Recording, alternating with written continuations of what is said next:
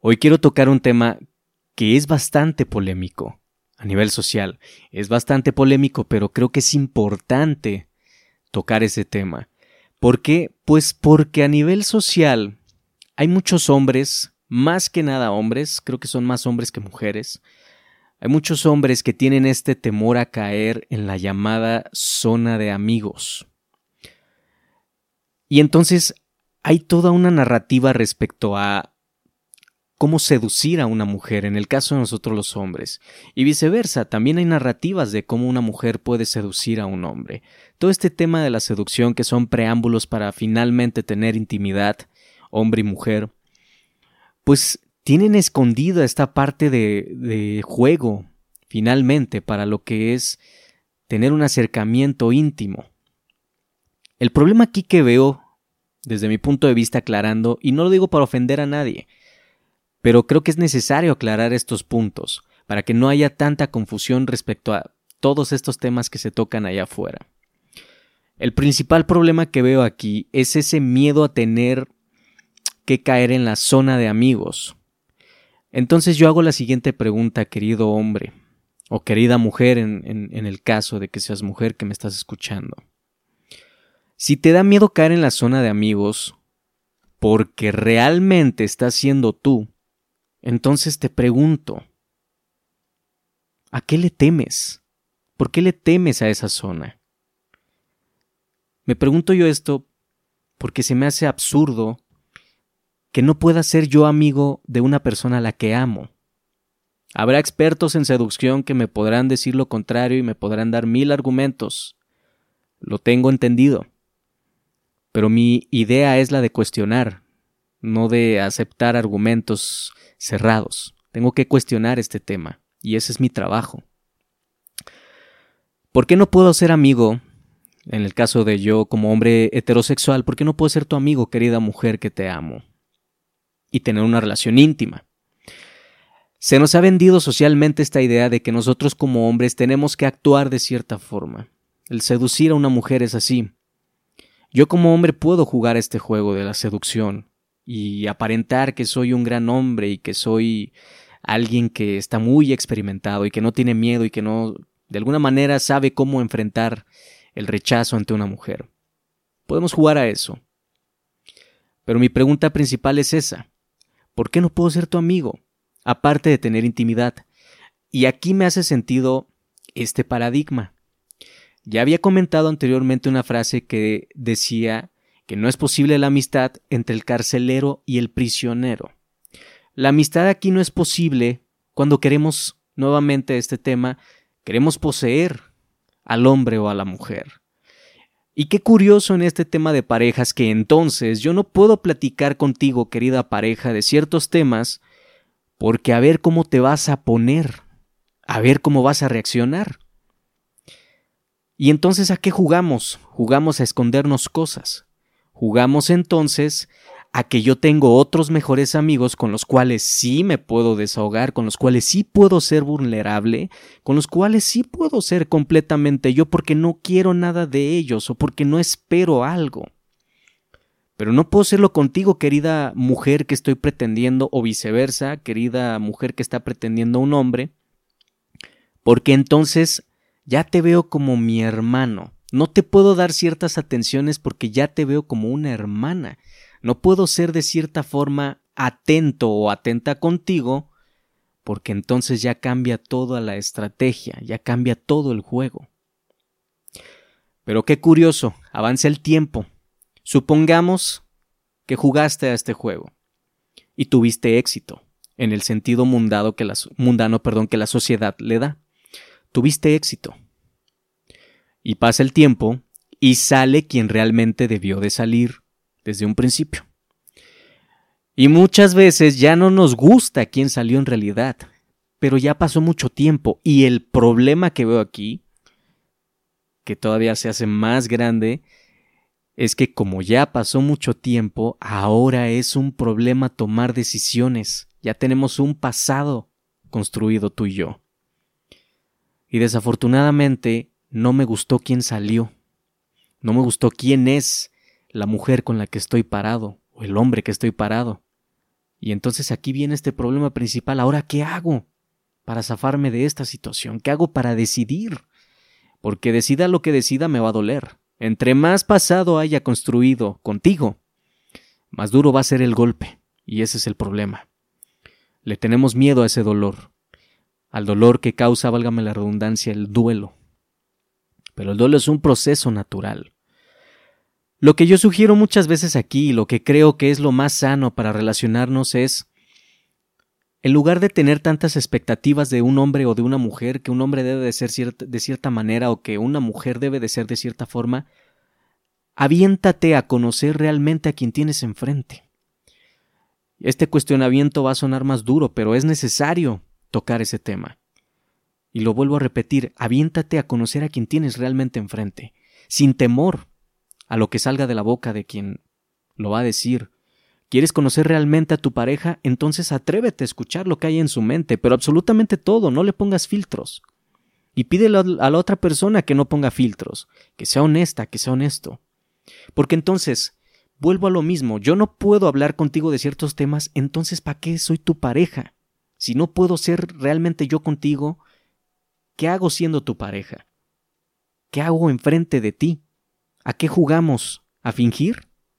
Jugamos a que te gusto y a que soy de cierta forma, pero no puede ser que yo la cajetee en el proceso porque entonces la imagen falsa que yo construí de ti, pues ya se fue a la fregada.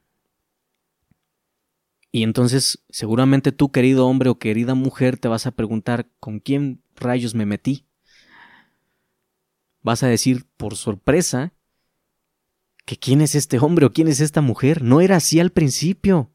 Yo no conocía esto de tal persona, no conocía que era así. Es que ese es el problema de las relaciones en la actualidad. Desde el día uno no sacan quiénes son.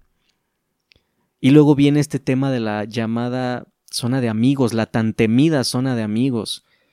Ahora, si caíste en la zona de amigos, pues ni modo, ¿a qué le temes? Afortunadamente, el planeta está sobrado de humanos que puedes conocer y puedes compaginar. El otro problema es que a fuerzas queremos que una relación sea con cierta persona. El amor no lo puedes forzar, tú forzas el amor y lo marchitas. Ya lo dice una canción muy famosa de un dueto que se dedica a las baladas. aquí en Latinoamérica es muy conocido. Quien haya escuchado esa canción va a entender lo que digo. Si tú forzas el amor se marchita, el amor no lo puedes forzar, no lo puedes calcular, no lo puedes manipular. ¿Cómo vas a calcular algo que no sabes, que no ves, que no palpas? El amor no es algo finito, no es algo que si tú compartes ya se te acabó. El amor no es jugar a perder o ganar. Esa es toda la mala interpretación que hay alrededor de un tema tan maravilloso como es el amor, no es jugar a eso. El amor va más allá de lo mundano, va más allá de lo que la sociedad le ha dado. Lo que pasa es que cuando tienes que jugar, pues a eso te arriesgas. ¿Quieres jugar? Arriesgate a perder. Sé consciente de que en un juego, para que un juego sea un juego, tiene que haber dos premisas, el ganador y el perdedor. ¿Quieres hacer del amor un juego? Eres libre de hacerlo.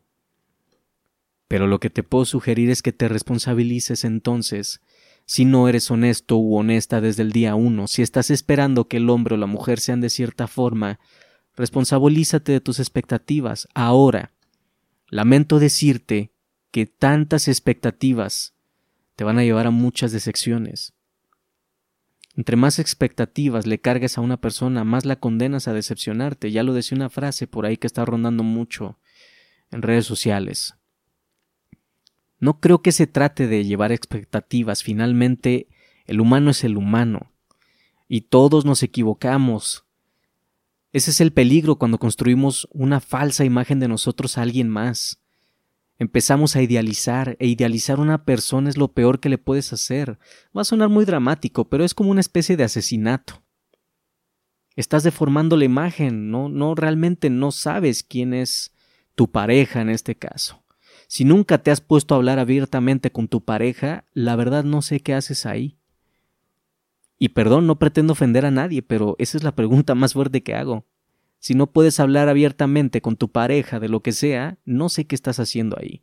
O tienes miedo a estar solo o a estar sola, cosa que me parece muy triste, porque la soledad no tiene por qué ser mala. Lo que pasa es que socialmente se le ha dado una connotación negativa porque somos seres sociales, eso lo entiendo. Pero tienes que tener un espacio para estar solo. La soledad también es parte de la naturaleza del ser humano. Requieres un espacio de, de soledad para poder ser realmente tú. Cuando tienes enfrente al otro, el otro impone muchas barreras, es muy difícil, entiendo esta parte, estoy consciente. A veces es muy difícil ser completamente tú con el otro porque tú no puedes controlar cómo reacciona el otro. El otro puede reaccionar de mil maneras. Pero lo interesante de aquí de la vida es que a pesar de que no puedas controlar cómo reacciona el otro, sí puedes controlar cómo reaccionas tú, cómo afrontas la situación tú, y eso es lo importante. ¿Cómo aprendes a afrontar esas situaciones?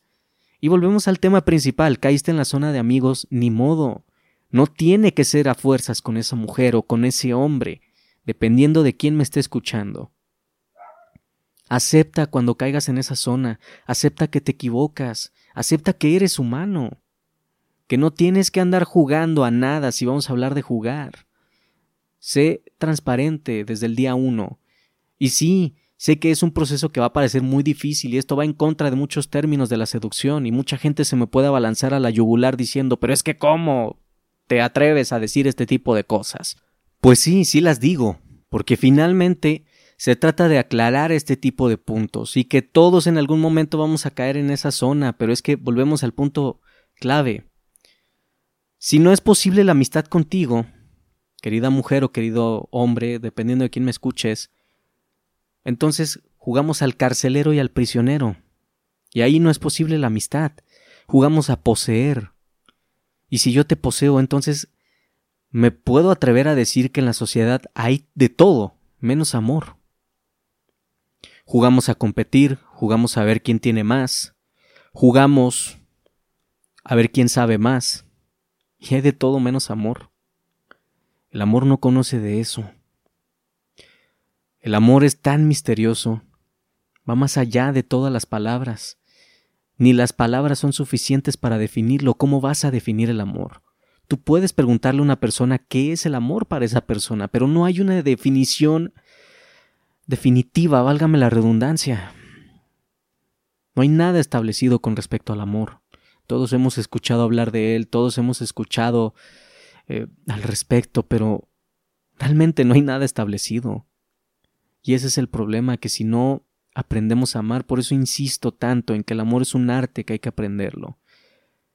Si amar es dar, entonces yo soy feliz dándote. Si tú me quieres mandar a la zona de amigos, querida mujer, en este caso como hombre heterosexual, si quieres mandarme, perdón, a la zona de amigos, está bien. Yo te sigo amando. Me mandes a donde me mandes, me metas en donde me metas. Mi amor hacia ti sigue. No tengo por qué condicionarlo a que si me mandas a la zona de amigos, no, entonces ya no te amo porque pues cómo voy a hacer que voy a estar ahí. No, me quieres mandar a la zona de amigos, a la zona de tus futuros pretendientes, a la zona donde me quieras mandar. Simplemente te amo. Tú sabrás qué haces con el amor. Pero al amarte a mí no se me acaba nada, yo no pierdo nada amándote. Al contrario, hago que se expanda y eso es lo que me tiene a mí feliz. Si no conecto contigo, ni modo, conectaré con alguien más. Pero poco a poco hay que ir perdiendo ese miedo. Que no te dé miedo, querido hombre, que me estás escuchando, que no te dé miedo caer en esa zona. No forces el amor a que sea con una mujer nada más por un capricho. Permite que fluye con otras personas. Si no fluye con, con otras personas, sigue buscando si es que vas por ahí. Permite que fluya con otras más. Pero no tiene que ser a fuerza con una, no forces nada. Muchas veces se habla de no ser tú, pero si no eres tú, entonces vas a jugar a fingir. ¿Y cómo piensas? Esa es otra pregunta que hago. ¿Cómo piensas construir una relación sana desde el fingimiento? ¿Cómo piensas tener intimidad con alguien si no sale tu esencia, si no sale quién eres, incluso hasta tus peores lados? ¿Cómo es posible construir una relación sana desde ese enfoque? No lo entiendo. Y precisamente yo no funciono así, si es que hablo aquí de mí. Yo no funciono de ese modo. Pero si a ti, querido hombre o querida mujer, te funciona, pues adelante. Lo único que te puedo decir es que aceptes las consecuencias de eso. Acepta cómo te relacionas. Si quieres jugar, adelante, juega. Pero te lo vuelvo a repetir. ¿Quieres hacer del amor un juego? Estate consciente que vas a salir perdiendo porque lo estás viendo como un tema, casi como un tema de negocio. Para mí el amor no es negociar. Para mí el amor es dar. Si yo te doy es porque tengo. Porque primero me amé y me amo tanto que tengo para darte, ¿cómo no? Y al darte no, no rebajo mi autoestima absolutamente a nada. Al contrario, es parte de mi trabajo. Es parte de lo que yo he hecho conmigo a nivel interno. Y por eso no me pesa decirte te amo, por eso no me pesa darte algún detalle y no espero que me des algo de regreso. Qué flojera esperar a que alguien me regrese algo, porque si no me lo regresa, entonces yo me voy a la fregada. Entonces ya valí. Ya me siento mal, ya me siento no correspondido porque tenía en el fondo la expectativa de que me iba a corresponder. Entonces, dejemos de esperar todo de la otra persona. No esperes. Si puedes dar, adelante, da. Si te pesa dar, entonces te sugiero que trabajes más en tu autoestima, que te enfoques primero en ti. Trabaja cada área de tu vida, sana tus heridas, acepta tu pasado, sánalo por completo. Y una vez que estés sanado y estés trabajado en tu autoestima, vuelve a relacionarte, pero ahora desde un nuevo enfoque, Nunca es tarde para la vida, nunca es tarde para aprender a amar, nunca es tarde para amar como tal.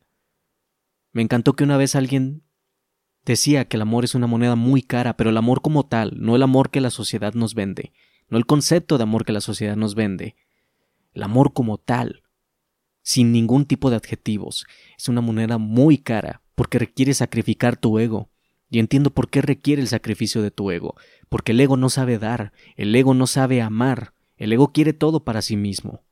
El ego es feliz si controla, si domina, si sabe que le pertenece algo, pero es infeliz si no sabe controlar, es infeliz si está en la incertidumbre. Entonces por eso no podemos amar como tal.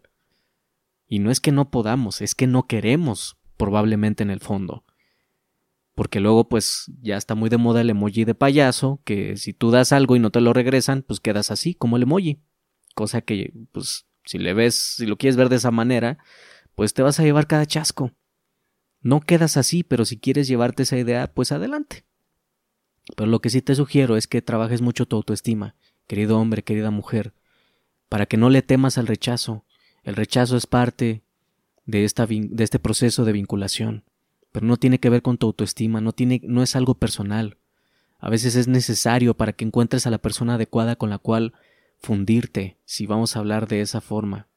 Pero eso es todo.